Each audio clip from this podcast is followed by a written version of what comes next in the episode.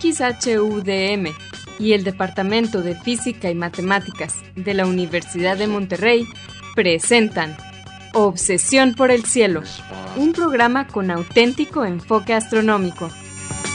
Muy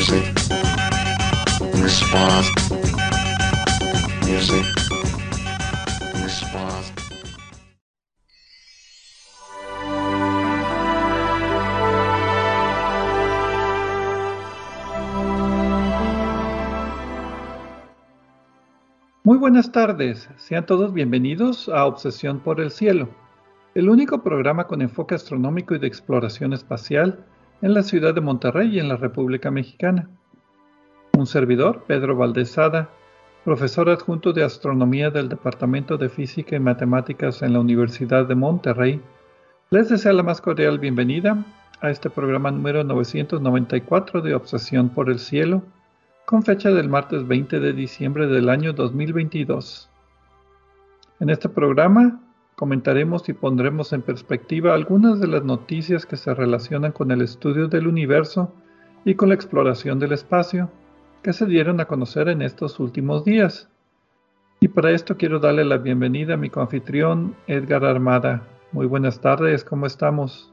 Muy buenas tardes, Pedro. Eh, yo estoy bien y espero que tú también pero también esperamos que todo nuestro público que nos está acompañando estén todos muy bien. Y pues gracias por estar aquí con nosotros en un programa más de Obsesión por el Cielo. Eh, esperamos que sea de su interés. Como siempre, quiero aprovechar para mandar eh, un saludo a algunos eh, de nuestros amigos de Radio DEM que nos ayudan a que la transmisión de este programa salga como todos los martes de 7 a 8 pm a través del 90.5 de FM, Radio UDEM en la ciudad de Monterrey. Hoy tengo seleccionados a Vicente Magallanes, Marco Cobos y a Salia Simón. A ellos y a todos los demás, nuestro aprecio, nuestro agradecimiento y nuestros mejores deseos para que tengan una feliz Navidad. Igual para nuestro público, les deseamos una excelente, feliz, alegre eh, Navidad y todas las fiestas que tengan. Les recordamos que se pueden comunicar con nosotros a través de nuestro correo electrónico que es obsesión por el cielo arriba arroba, no arriba, arroba, gmail.com. Obsesión por el cielo es en minúsculas, sin acentos ni espacios. También nos pueden dejar preguntas, comentarios o sugerencias en nuestra página de Facebook de Obsesión por el Cielo o en nuestra cuenta de Twitter de arroba o por el cielo. Si quieren escuchar programas anteriores, también lo pueden hacer visitando nuestra página de internet, obsesionporelcielo.net, donde encontrarán las ligas a cada programa que se almacena en formato de podcast y que se distribuye gratuitamente a través de nuestro sitio de hospedaje de podcast de Podbean. También en obsesionporelcielo.net podrán encontrar cuatro audios que hemos titulado Un paseo por el cielo. Este fue un proyecto ya viejito, auspiciado por la Unión Astronómica Internacional, pero consiste en una serie de audios en español que describen las constelaciones, sus mitologías y los objetos de interés que encontramos en ellas. Con la voz de, perdón Pedro que te interrumpa, con la voz de nuestro incomparable amigo eh, Pablo Loni Pacheco. Y Zaida Paredes también. Correcto, saludos a los dos. Sí, y los audios es, la idea es que los escuchen mientras están observando el cielo durante la noche. Es una guía en vivo para las constelaciones. No los, no los escuchen dentro de la casa, no, no, es fuera cuando están viendo el cielo. Y bien, ¿cuáles fueron las noticias para esta semana, Edgar? Pedro, esta semana vamos a hablar de eh, el descubrimiento aparentemente confirmado, bueno, tan confirmado como se confirman las cosas en astronomía cuando estamos estudiando cosas que están a cientos o miles de años luz de planetas acuáticos. La primera vez que confirmamos con estas restricciones la existencia de planetas de agua. Algo parecido a la Luna Europa o, Ganímedes en, eh, perdón, este... Encelado. Encelado en nuestro sistema solar. Y también vamos a hablar del brillo cósmico eh, y la posibilidad eh, de que este brillo que está en las profundidades del universo pueda deberse a las acciones, una misteriosa partícula. Ahorita vamos a mencionar algunos detalles que podría ser un componente de la materia oscura. Este es el brillo cósmico que recientemente identificó un exceso la misión No Horizons, que acaba de sobrevolar hace un par de años Plutón. Pero como siempre vamos a comenzar el programa con la sección de Explorando las Estrellas con Loni Pacheco. En esta sección, Loni, que también es anfitrión del canal de YouTube de Cielos Despejados, hay que hacerle comercial, nos platica sobre los eventos astronómicos más vistosos que podremos observar en el cielo durante la siguiente semana. Adelante, Loni, por favor.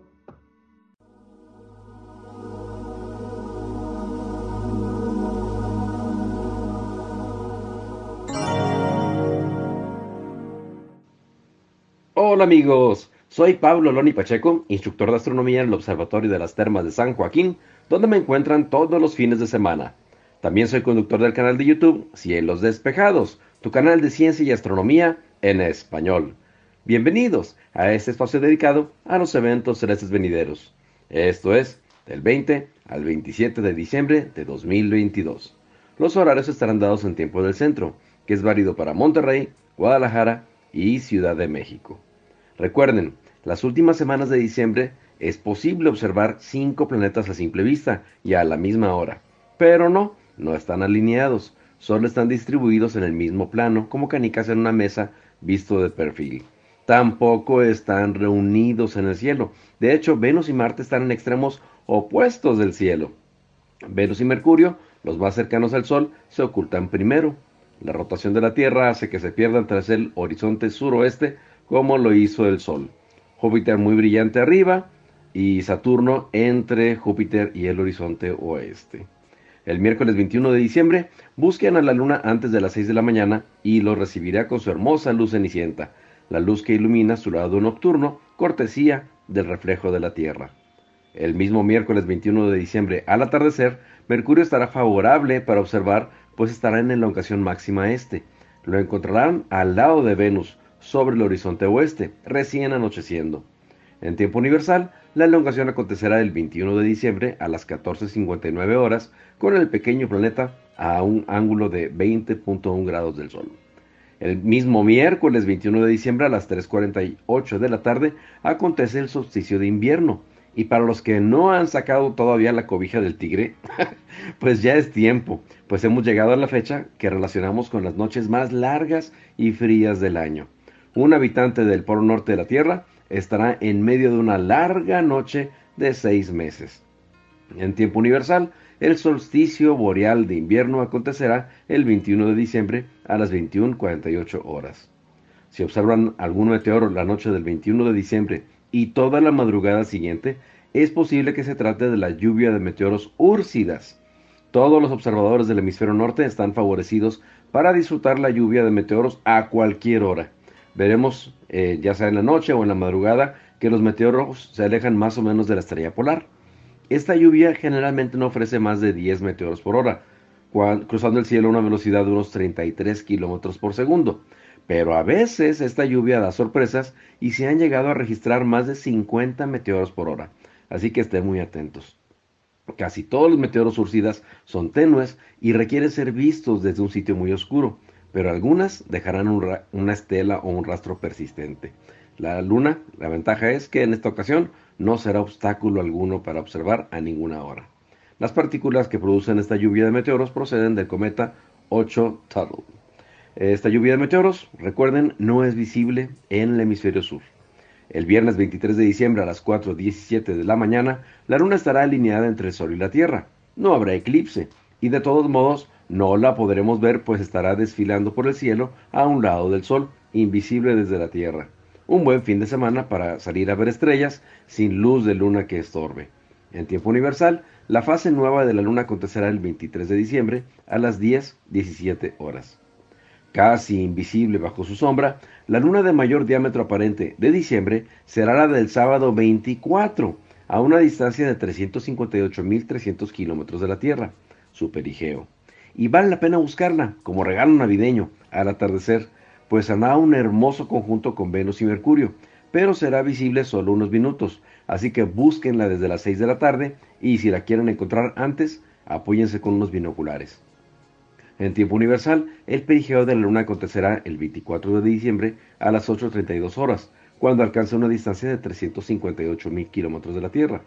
Y la conjunción de la Luna con Venus será también el 24 a las 11.29 horas con una separación angular aparente de 3.4 grados.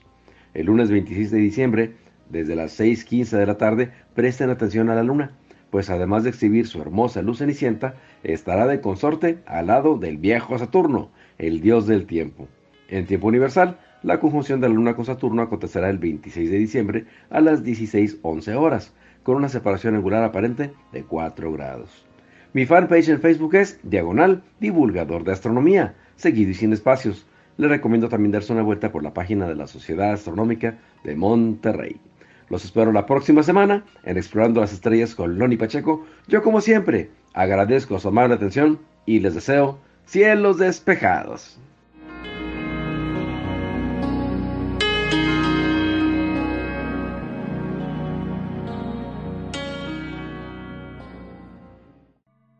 Muchas gracias, Loni, por tus efemérides astronómicas. Y pues bien, vamos a principiar con una noticia que salió en una revista de internet, es nada más la revista, ¿verdad? Ars eh, Técnica. Yo no la conocía. yo no me acuerdo si alguna vez hubo este eh, revista impresa. Creo que la estoy confundiendo con Spectrum del Instituto de Ingenieros Electrónicos y Eléctricos pero es una revista, la revista Ars Técnica, que cubre, como su nombre sugiere, materiales técnicos, científicos, pero también entra un poco en eh, eh, eh, ciencias de datos, procesamiento de información, negocios, automóviles, política, en fin, pero son principalmente cuestiones técnicas y ocasionalmente tienen coberturas muy buenas de ciencia, de artículos científicos como fue el caso en esta ocasión. El 14 de diciembre tuvieron una discusión sobre detritos orbitales. Eh, el título es Experto en detritos orbitales, dos puntos. Órbitas se perderán y personas morirán hacia el final de la década, por Eric Berger.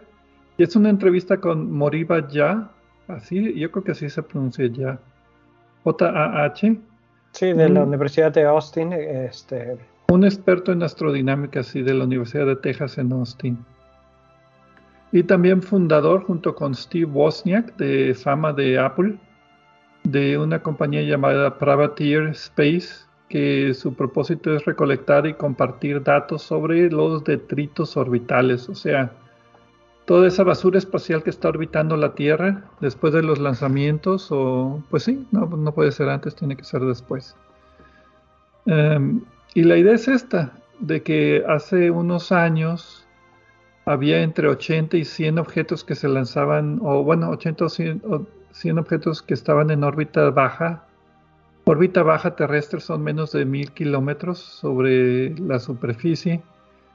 Y eso fue hace como una década. Y muchos de ellos, pues, eventualmente regresaban a la atmósfera y se quemaban en la atmósfera por la fricción pero ahora son más de 2.000 al año que son lanzados y la cantidad de detritos que digamos se eliminan solos por la caída pues ya no es tan grande. Entonces está habiendo una sobrepoblación de objetos orbitando en órbita baja terrestre. Eh, muchos de ellos son estos satélites de SpaceX, de Starlink, que lanzan de 60 en, en un solo cohetazo, ¿verdad? Y otros son fragmentos de satélites destruidos. Entonces el problema es que no se pueden rastrear todos estos objetos, sobre todo los que tienen tamaño menor de una canica, que son cientos de miles. Y más con eh, las destrucciones de satélites, las pruebas de destrucción de satélites por parte de China y Rusia, recientemente, que también las menciona eh, el entrevistado eh, Moribaya. Y eh, sobre el autor, Eric Berger, quiero decir que él es eh, editor de Noticias del Espacio Senior de la revista Ars Técnica. Y no es esta la primera vez que utilizamos como referencia secundaria algunos de los artículos que tiene esta revista, escritos por él o por otros de los expertos en ciencia y exploración espacial. Sí, toda la discusión es muy interesante. Vamos a poner la liga en, las notas del programa. Y básicamente en la entrevista, el, astrodinámico, el, experto es, eh, que es entrevistado, pues dice que no es un el espacio no es un recurso ilimitado, aunque uno diga, ah, el espacio es muy grande, no. La órbita baja terrestre no es un recurso ilimitado y la actividad ahora de lanzar tantos satélites no es sustentable. Entonces, eh, hablan acerca de eso, hablan acerca de que no hay planeación internacional coordinada. Cada país tiene sus diferentes criterios para lanzar cohetes, por ejemplo. Y no se hablan entre sí. Y no se hablan entre sí. En Estados Unidos, por ejemplo, es la Comisión de Comunicaciones, Comisión Federal de Comunicaciones, FCC en inglés, que es la que da permisos, pero pues nada más son permisos y mientras no haya contaminación durante el despegue, pues no les importa mucho lo que pasa en órbita. Sí, y por otra parte, el problema que tenemos aquí es analógico al análogo al que al que existía en aviación y que se resolvió con la eh, Organización Internacional de Aviación Civil que coordina, coordina a los diferentes organismos nacionales. Y la idea que ya y sus asociados Bosniak y este, Fielding proponen es que debería de haber un eh, organismo internacional a través de Bolivia Cooperación. También menciona pues que eh, eventualmente con la tendencia actual en la que hay de repente cientos de satélites o por lo menos decenas de un solo lanzamiento, que el espacio se va a llenar y que órbitas completas se van, van a, dejar de ser útiles y que eso va a ser un problema. Eh, y la razón perdóname que, déjame terminar mi idea, Pedro, la razón por la que elegí esta noticia.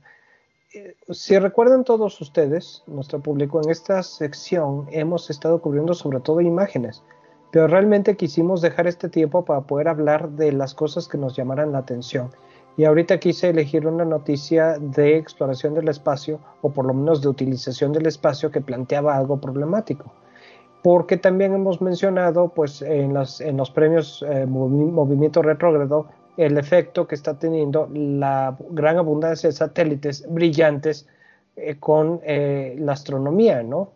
Entonces, como que está relacionado y entra, viene al caso un poco desde varios puntos de vista distintos. Sí, en particular a mí me llamó la atención de que al parecer no ha habido convenciones internacionales para poner reglas desde 1972 y que esas convenciones básicamente indican que los países, no las compañías, son los responsables legales de reparar daños y monitorear este tipo de detritos y sugieren que una de las soluciones podría ser delegar la responsabilidad a las compañías para que pues sean, si en este caso se cae un satélite eh, y mata a alguien, pues el responsable es el país que permitió que se lanzara el satélite y no la compañía. Entonces las compañías están actuando, pues, digamos, sin peligro de responsabilidad. Sí, lo deseable sería con este esquema que eh, los afectados por ese daño podría, pudieran mandar, eh, tomar acción legal en contra de la compañía en las cortes del país en el cual están incorporados. Y algo pues un poquito más amarillista, pues dijo que ya dentro de unos 10 años las órbitas como tú serías ya no serían transitables y que pues podría suceder que objetos grandes reentraran en la atmósfera sin control y cayeran sobre alguna población habitada, causando daños y hasta muertes, o que algún cohete tripulado, la cápsula pueda chocar con detritos matando astronautas. Entonces dice eso es inminente y dice, bueno, habrá que esperar a que alguna tragedia suceda para tomar acción, ¿o no? Yo, no creo que sea tan inminente, pero no voy a decir eso muy fuerte porque creo que sí hay que tomar acciones. Y muchas veces si no empieza a percibirse el riesgo, no ocurre nada, ¿no? Sí, y había otras sugerencias también en el artículo que pues dejamos para que ustedes las lean si están interesados. Bien, vamos a una pausa y regresamos ahora sí a hablar con noticias astronómicas en este programa de Obsesión por el Cielo.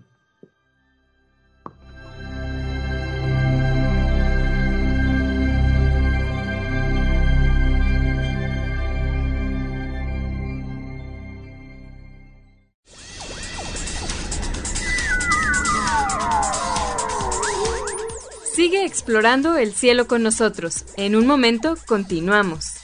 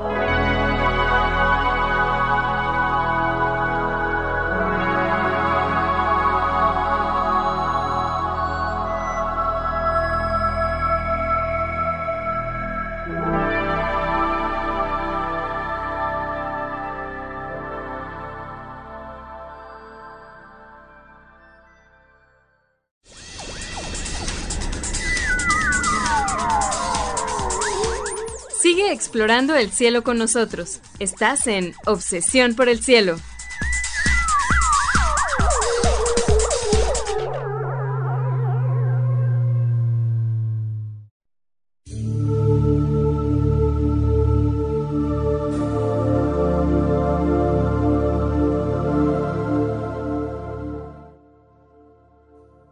Regresamos a Obsesión por el Cielo con las noticias astronómicas de esta semana. En la primera parte del programa, Loni Pacheco nos compartió sus efemérides astronómicas y Edgar Armada y un servidor platicamos acerca de pues el, un artículo sobre el peligro de la sobrepoblación de satélites y detritos orbitales. Muy, pues muy interesante, muy informativo. Pues sí, Pedro. Eh, antes de empezar con el tema, quiero recordarles eh, de nuestro programa eh, Obsesión por el Cielo Punto Focal el que está disponible solo en podcast. Eh, ya estamos ahorita empezando a prepararnos para grabar el mes entrante. Es un programa mensual que sacamos el primer día de cada mes.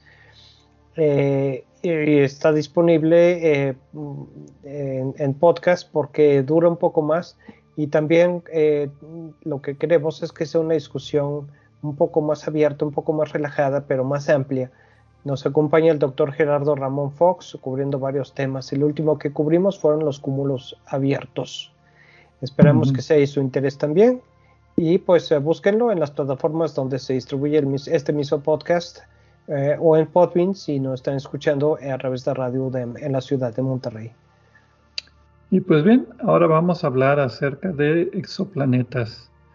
El título de la publicación que inspiró este tema, que ya es recurrente, por lo menos una vez al mes hablamos de exoplanetas, es un área de intensa actividad científica y de descubrimiento. El título es Evidencia de composición rica en volátiles de un planeta con uno y media veces el radio de la Tierra. Salió el 15 de diciembre en la revista Nature Astronomy. Los autores son Caroline Piaulet, Bjorn Benecke, y Jos, Jospe Almenara. Eso debo, espero. Eh, debo de practicar mejor la pronunciación de nombres antes de mencionarlos. Bueno, tenemos, tenemos el problema de que en, esto eh, siempre son expertos grupos internacionales. Entonces, eh, de repente hay un nombre japonés que se pronuncia diferente a un nombre alemán, que se pronuncia diferente a un nombre español o italiano. Entonces, cuesta trabajo, ¿eh? no es tan sencillo como, como podría uno pensar. Bueno, son otros 18 coautores de la Universidad de Monterrey, no, perdón, la Universidad de Montreal. La UDEM. Un saludo a nuestros homólogos de eh, la Universidad de Monterrey. ciudad de Montreal. Y básicamente los autores analizan viejas observaciones de tránsitos de planetas extrasolares del telescopio Kepler, del telescopio Hubble y del telescopio Spitzer del sistema Kepler 138. Es un sistema con tres, bueno, ahora cuatro planetas conocido, y lo juntan con nuevas observaciones de velocidad radial y encuentran que un planeta, el tercero creo que era, em, es un planeta que pues tiene debe de tener características oceánicas, o sea, no un planeta terrestre que está hecho principalmente de rocas, sino que la mitad del volumen del planeta es un líquido, como el candidato principal es agua. A estos se les están llamando planetas acuáticos y además encuentran un cuarto planeta en el sistema. Bueno, en el caso del sistema 138 se piensa que podría haber un quinto planeta. Y este es, esto es lo que nos lleva al, problema que se empezó a, ver con este sistema, porque los primeros, el primero y el segundo creo planeta fueron descubiertos, como su nombre sugiere, por los tránsitos, por eso fueron detectados con la misión Kepler. Esta misión estaba los primeros, los primeros tres planetas fueron detectados por Kepler. Correcto. Ahora, eh, la cosa es que estos, la estrella es una enana roja y las órbitas están muy cercanas a la, estrella. Y esto significa que hay interacciones gravitacionales entre los mismos planetas. La ventaja de esto es que nos permite eh, eh, observar las variaciones que la interacción gravitacional entre los planetas por sus órbitas cercanas están imprimiendo sobre, sobre la órbita de cada uno de ellos. Se están modificando constantemente sus órbitas entre sí. Y la cosa es que cuando trataron de hacer con los modelos de tres planetas, que los tiempos de tránsito que se observaban con el telescopio Kepler, con el telescopio Hubble, con el telescopio Spitzer, coincidieran, no salía. Y entonces tuvieron que ponerle el cuarto planeta. Sí, eh, lo que los datos que, ellos tuvieron, pues fueron todos los disponibles para este sistema. Muchos tránsitos del telescopio espacial Kepler, los originales, que como decía mostraron los primeros tres planetas, el B, el C y el D, porque la letra A se reserva para el planeta. Además, observaron 13 tránsitos de muy alta resolución por el telescopio espacial Hubble y el ya difunto telescopio espacial infrarrojo Spitzer y de esas observaciones se puede sacar el tamaño del planeta. Entonces tienes el tamaño, lo combinas con ahora sí eh, mediciones nuevas de velocidades radiales, o sea, cómo la estrella se acerca y se aleja debido a la interacción gravitacional con estos tres planetas. Y de ahí puedes sacar la masa de los planetas. Si tienes la masa, tienes el tamaño, puedes ahora sacar modelos Resulta que la masa es, digo, la densidad promedio de los planetas no corresponde a las de un planeta rocoso, sino a un planeta que tenga alta cantidad de volátiles. Entonces de ahí sugieren de que estos planetas, por lo menos dos de los tres o cuatro, deben de tener un componente volátil agua y por lo tanto unos océanos, creo que hasta de 2.000 kilómetros de profundidad, decían que serían inmensos comparados con los océanos de la Tierra, que son unos cuantos kilómetros. Sí, eh, volviendo un poco a lo de las órbitas, y, cuando dije quinto planeta, consideren el cuarto, como Pedro, la A está reservada al, planeta, perdón, a la, estrella, ¿cómo dijiste? sí. la A es la estrella, el B es un planeta tipo Marte chiquito que está bien pegadito. Correcto. C y D son los dos planetas acuáticos.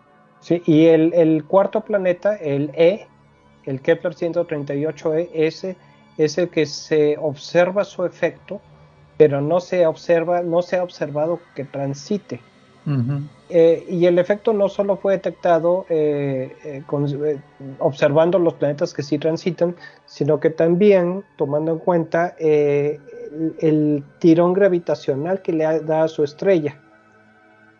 O sea, el método clásico de velocidad radial que se utiliza para detectar planetas por eh, los cambios en, las líneas de su espectro que se corren hacia un lado o hacia otro según la estrella se aleja o se acerca de nosotros cuando el planeta pasa enfrente o cuando está a un lado, La cosa es que en este estudio se utilizaron todos estos datos para eh, tener la densidad, la masa más precisa que se podía tener de los planetas, de los planetas eh, C y D.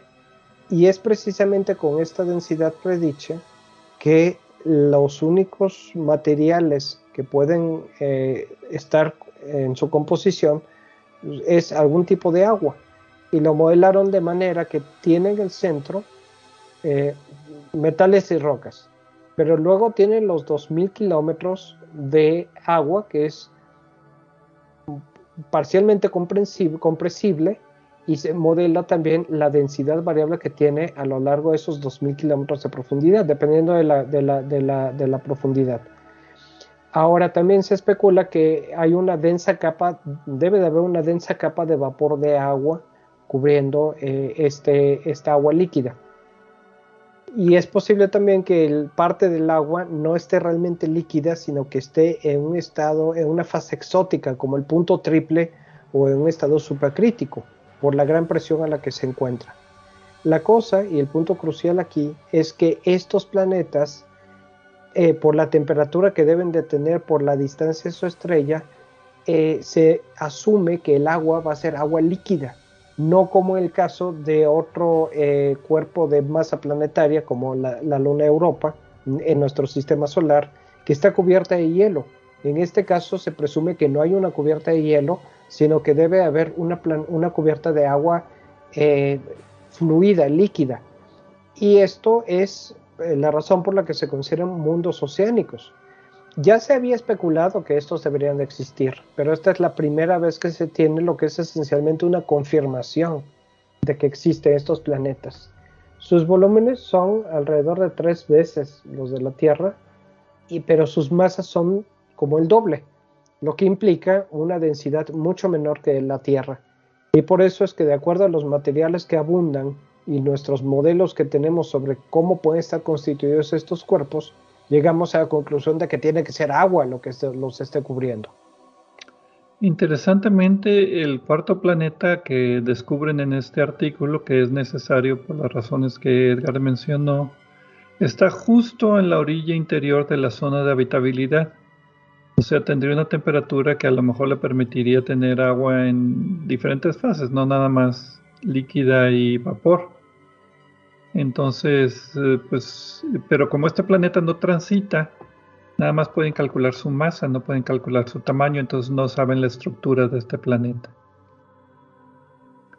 Y además, sí, además tienen algunas otras observaciones, como por ejemplo, hacen estudios de qué le pasó al hidrógeno y, helio original del planeta porque no asumen que ahí se formaron, asumen que para ahí se eh, emigraron a órbitas más cercanas y pues de ahí es donde sacan las ideas de que pues no, ya no tienen hidrógeno, ni helio, ni nitrógeno, ni oxígeno, sino que debe ser una atmósfera de, vapor de agua muy densa que sirva como tapa para que el agua no nada más se evapore y se pierda el espacio. Entonces, moraleja de este artículo es de que no todas las supertierras son rocosas. También hay supertierras que pueden ser planetas ahora llamados acuáticos, oceánicos creo que es la, palabra que también utilizan. Sí, en eh, el, bueno, no, el título del artículo no. lástima, el artículo no está disponible para de acceso libre. No, ah, sí, cierto, eso no lo mencioné. Pero bueno, pondremos listas al artículo por si desean comprarlo o también a los, los resúmenes de los resultados. Para cerrar un poco con este tema, Pedro, si quieres ir a corte, eh, hay otro grupo de la UDEM, de la Universidad de Montreal, que ha encontrado otro planeta, el planeta TOI 1452b, que posiblemente también sea este es un sistema distinto, pero también puede ser potencialmente cubierto con un océano de agua líquida. Desafortunadamente o afortunadamente, dependiendo de cómo lo quieran ver, eh, se estima que va a ser necesario observarlo con el telescopio James Webb espacial para poder determinar, estudiar su atmósfera y confirmar o desechar la presencia de un océano. Como quiera, pues les mantendremos informados si sale algo publicado sobre esto, ¿no? Sí, o si sale alguna noticia interesante, novedosa de planetas extrasolares como esta. Vamos pues a una pausa y regresaremos ahora a hablar acerca de un fondo de un brillo cósmico y una explicación un poco exótica para su pues eh, producción de este brillo. Regresamos. Pues sí, pero Pedro, antes de que regresemos, en materia oscura no hay explicaciones que no sean exóticas. Ahorita los pues detalles. Ahora sí, Regresamos.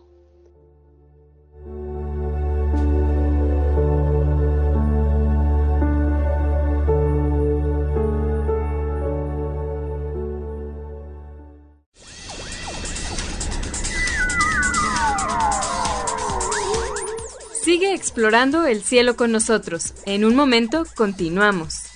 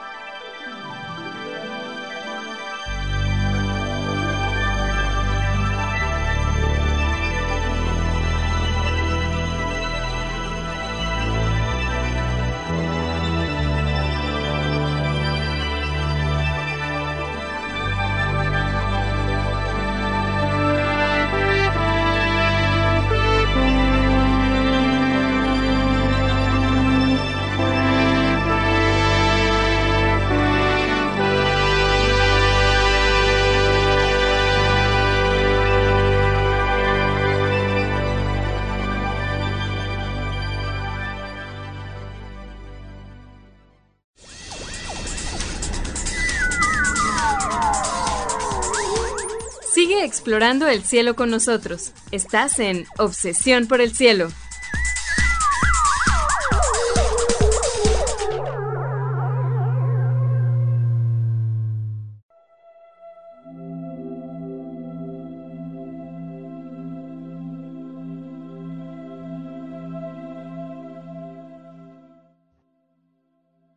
Regresamos a Obsesión por el Cielo con las noticias astronómicas de esta semana.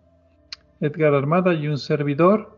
En la sección anterior hablamos de planetas acuáticos y el descubrimiento de dos planetas gemelos acuáticos en un sistema extrasolar a 218 años luz de distancia, creo que estaba el sistema. Correcto. Y también en la primera parte del programa platicamos acerca de detritos orbitales y un artículo que salió de una entrevista a un experto en el tema y los peligros que pueden causar en la siguiente década y también tuvimos las efemérides astronómicas de Loni Pacheco.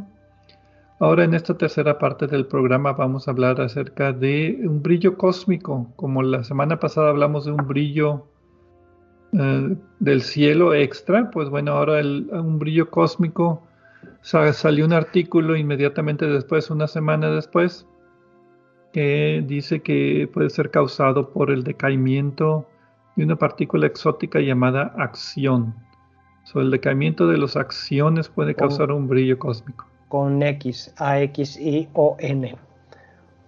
El título de la publicación es Exceso óptico de fondo cósmico. Creo que ese es el término oficial, exceso óptico de fondo cósmico. Materia oscura y mapeo de líneas de intensidad. Salió en la revista física Review Letters el 29 de noviembre. Los autores son pocos, José Luis Bernal, Gabriela Sato Polito, Mark Kamionkowski, eh, de la Universidad de Johns Hopkins, eh, del Colegio Haverford, Haverford, y no me acuerdo qué otra institución no lo apunté. Y pues hay, hay, tres artículos eh, relacionados. También el, primero es sobre las observaciones de este brillo óptico, de este brillo cósmico con el la misión No Horizons, como decíamos hace rato, este es del año pasado y ya lo habíamos mencionado aquí en el programa.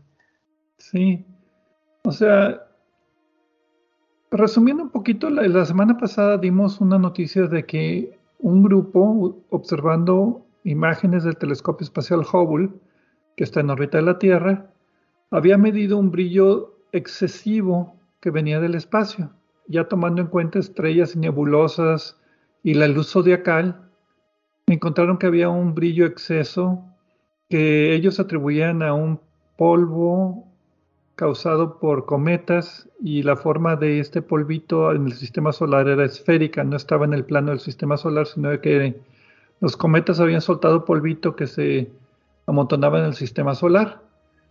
Pero también ellos compararon el brillo que ellos medían con el brillo que tomó la nave espacial Nuevos Horizontes, que está en la orilla del sistema solar, ya pasó Plutón, y como no tienen... No tiene nada que... Eh, perdón. Perdón, en pocas palabras, la importancia de esto es que ya debe de estar más allá de la principal acumulación de este posible polvo eh, y restos de, planetas, porque está más allá de las órbitas planetarias típicas. Ya está saliendo del sistema solar. Entonces, ellos comparaban el brillo que medían desde la Tierra con el Hubble y lo compararon con el de Nuevos Horizontes y dijeron, bueno, existe este brillo dentro del sistema solar, pero todavía existe el brillo que está viendo Nuevos Horizontes hacia afuera. Entonces ellos dicen que debe ser un brillo que llaman de fondo cósmico y es dos veces más intenso de lo esperado, de lo que se esperaba por galaxias de fondo y cositas de ese tipo. Entonces quedó así el misterio. Bueno, ahora aquí los autores dicen que el misterio está resuelto y que las acciones son los culpables de esto. Ok, vamos por, vamos por partes. ¿Qué son esto de las acciones? Eh, Nota que no dije como dijo Jack el Destripador. Gracias. Gracias por eso. Pero pues sí, las acciones son una partícula que no sabemos si existe. Como muchas otras partículas en física de partículas, eh, las acciones fueron inventadas para explicar algo que no, eh, que no checa. Cuando las cuentas, cuando el balance de cosas que deberían de dar cero no da cero y no sabemos por qué. Entonces, una posibilidad es que existan partículas aún no descubiertas que eh, hagan, que aporten lo que falta o lo que sobra para que este balance sea cero. Y una de estas partículas son las acciones. No vamos a entrar en detalles porque fácilmente os podríamos llevar mínimo, necesitaríamos quizá medio programa para explicar qué es esto de las acciones con detalle. Pero en la cromodinámica cuántica, que la cromodinámica cuántica es la teoría de los campos que describen que describe la fuerza fundamental, una de las fuerzas fundamentales de la naturaleza, que es la fuerza de interacción fuerte.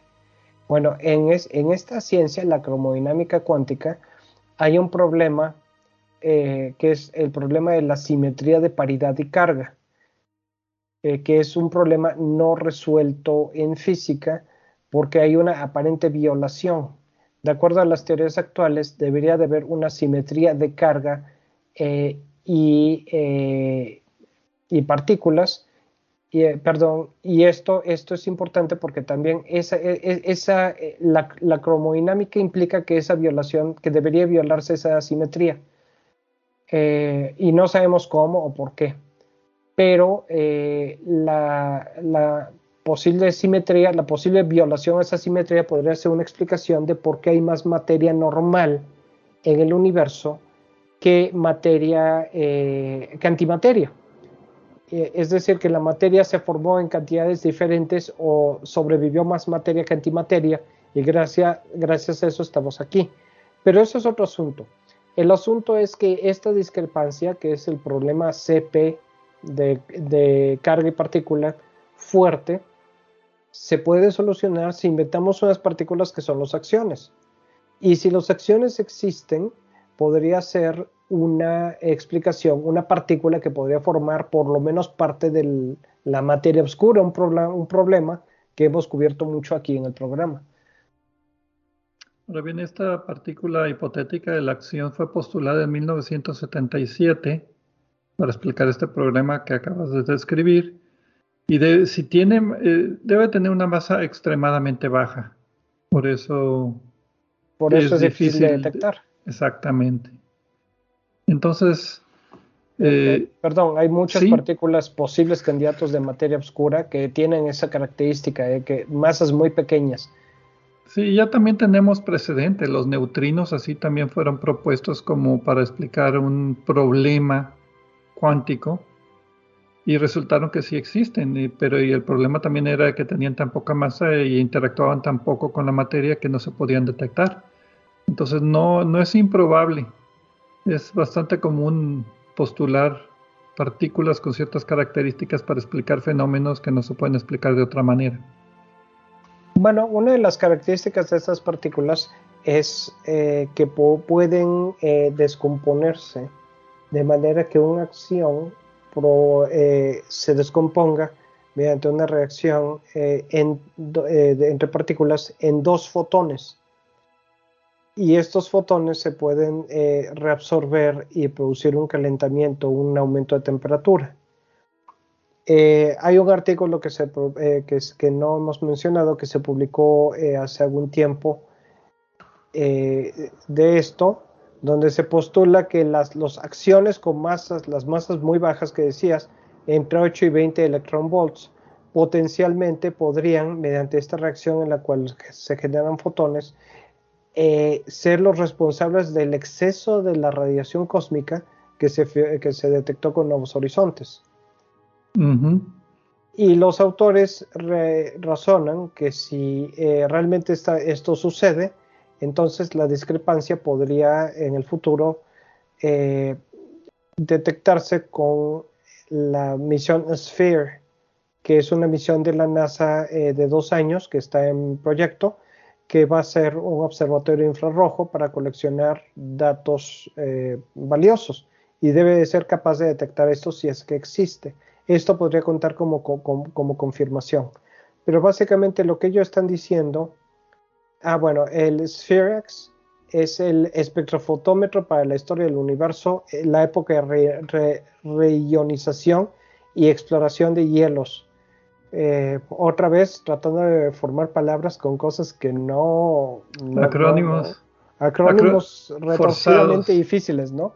Yo los llamo acrónimos forzados. La cosa es que esta es una misión que está en el futuro. Por lo pronto lo que los, los autores dicen es que lo que se, el brillo que se está observando, el exceso de brillo que se está observando, concuerda con lo que podría generar la descomposición de las acciones si es que existen, lo cual sugiere que podrían realmente sí existir. No sabemos, pero pues es una pista, ¿no? Y el proyecto SPHERE está programado para lanzarse en el 2025 y va a mapear 450 millones de galaxias. va a mapear el brillo de estas galaxias, la intensidad de las líneas de emisión y es el que puede servir como complemento para medir este brillo. Los autores también eh, mm, explican, o bueno, dicen que este brillo puede explicar cierto problema que tenían en unos modelos con rayos gamma de blazares, que son pues como cuasares también los, de, los del telescopio Fermi, ¿no? Sí, los del telescopio Fermi, rayos gamma, que pueden tener eh, interacción con estos fotones y tener una dispersión extra. Entonces eso puede dispersar los rayos gamma y puede causar que vengan de otras direcciones. Entonces dicen que el brillo este excedente puede también explicar eso. Sí, lo, que, lo que ellos predicen, que sería el brillo excedente, y que también es consistente con el exceso de brillo que se observa con No Horizons. Entonces, para que vean que el cielo no es completamente negro, siempre hay un brillo residual. Y el punto aquí es que las acciones pueden ser eh, materia oscura, si es que existe otra vez. Pero sería materia oscura porque pues los predicen como fotones. Pues sí, produce fotones y eso es de materia normal, ¿no? Sí. La reacción esta por la cual una acción se descompone en fotones, eh, como los autores señalan también, por lo menos en una entrevista que le hicieron, no es un invento nuevo, está por ahí flotando desde hace por lo menos 30 años. Eh, la cosa es que eh, sabemos qué es lo que debería de hacer, los, deberían de hacer las acciones si es que existen pero no los hemos visto, no los hemos detectado. Y esta podría ser la primera detección por, de un modo indirecto si es que realmente se confirma que esto es lo que está pasando, ¿no?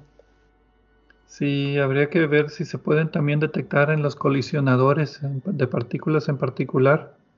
De partículas en particular, sin querer con esas masas va a estar difícil.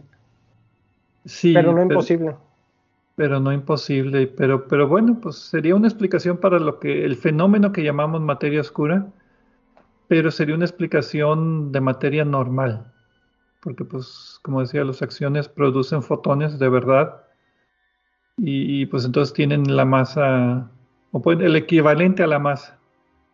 Bueno, eh, no, no todas las acciones. ¿Hay diferentes acciones? eh, a lo que me refiero es que en un momento dado no todas las acciones se, se, se este, transfieren, se, se eh, descomponen en fotones. Esta es, como las reacciones de, de, de, pérdida de neutrones en un núcleo atómico. Está ocurriendo, pero, pero no todos los núcleos se deshacen al mismo tiempo. Entonces, algunos pocos en un momento dado algunos pocos acciones se están convirtiendo en fotones, pero la mayoría de las acciones ahí siguen. Sí. Un comentario interesante de los autores es que dicen que el cálculo fue relativamente sencillo. Sumas y restas. Sí, básicamente decir, bueno, de dónde hay, hay, hay cierta probabilidad de que haya decaimiento de cierto número de partículas y cuántos fotones serían y cómo interactuarían estos fotones con el fondo de radiación cósmica, cómo interactuarían con el corrimiento rojo, cómo se, cómo se verían ya desde nuestro punto de vista y ya resulta que puede resolver este brillo misterioso observado por la nave Nuevos Horizontes. Muy elegante, muy, muy directo. Yo creo que por eso no, no se tardaron mucho en publicarlo una vez que salió el otro artículo anunciando el, el brillo en exceso. Sí, las únicas ecuaciones complicadas que tienen son las que se relacionan con en los artículos, son las que explican cómo los instrumentos procesan las señales que, detectan. No realmente, no están relacionados directamente con la explicación del fenómeno. Eh, sumas y restas, ¿no? Muy bien. Pues bien, ¿algún otro comentario? Ya se me acabó la gasolina aquí. Pues eh, no, eh, últimamente, yo sé que a ti no te gusta tratar estos temas, Pedro, pero yo, yo creo que a nuestro público les gusta. A veces no quedo yo muy satisfecho con las explicaciones que damos, porque son cosas difíciles de explicar. Pero eh, yo sé que a nuestro público les gustan y también, pues, a mí me llama la atención todo lo que tenga que ver con materia oscura o las posibilidades en parte para que si resulta que alguna de estas se confirma, que no nos digan que no les avisamos nosotros aquí, ¿no? Aquí lo escucharon primero aquí en Obsesión por el Cielo. Pues no tanto, pero más o menos, ¿no? Entonces, la cosa es que yo creo que los que nos están escuchando, ustedes, los que nos escuchan, nos hacen favor de dedicarnos su tiempo, pues quieren saber de estas cosas y, pues creo que debemos de mencionarlas, a menos que sean muy, muy poco probables o muy raras, ¿no? Como sea, los invitamos a que eh, lleguen a nuestros medios sociales y pues nos den, sugerencias. ¿Les gustó la noticia? ¿No les gustan las noticias? ¿Quieren más explicaciones? ¿Tienen preguntas? Aquí trataremos de responderlas lo mejor posible. Y pues bueno, es todo por este programa. Muchas gracias, eh, como decía Edgar, a todos por escucharnos. Y nos vemos la siguiente semana. Que tengan todos una feliz Navidad.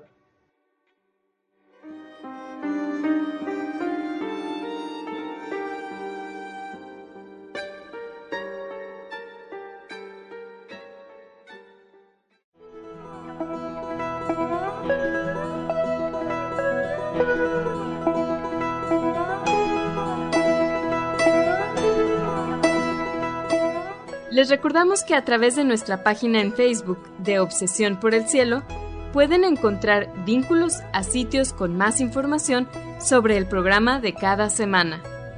También pueden sugerir temas, hacernos preguntas de astronomía y encontrar los podcasts de cada programa. Gracias por acompañarnos en una edición más de Obsesión por el Cielo.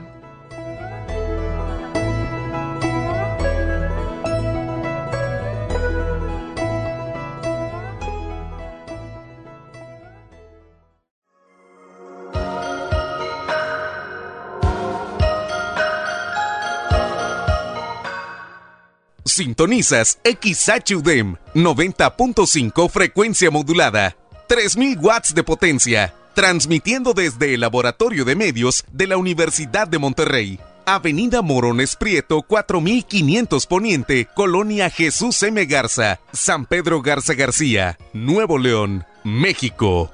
Radio UDEM 90.5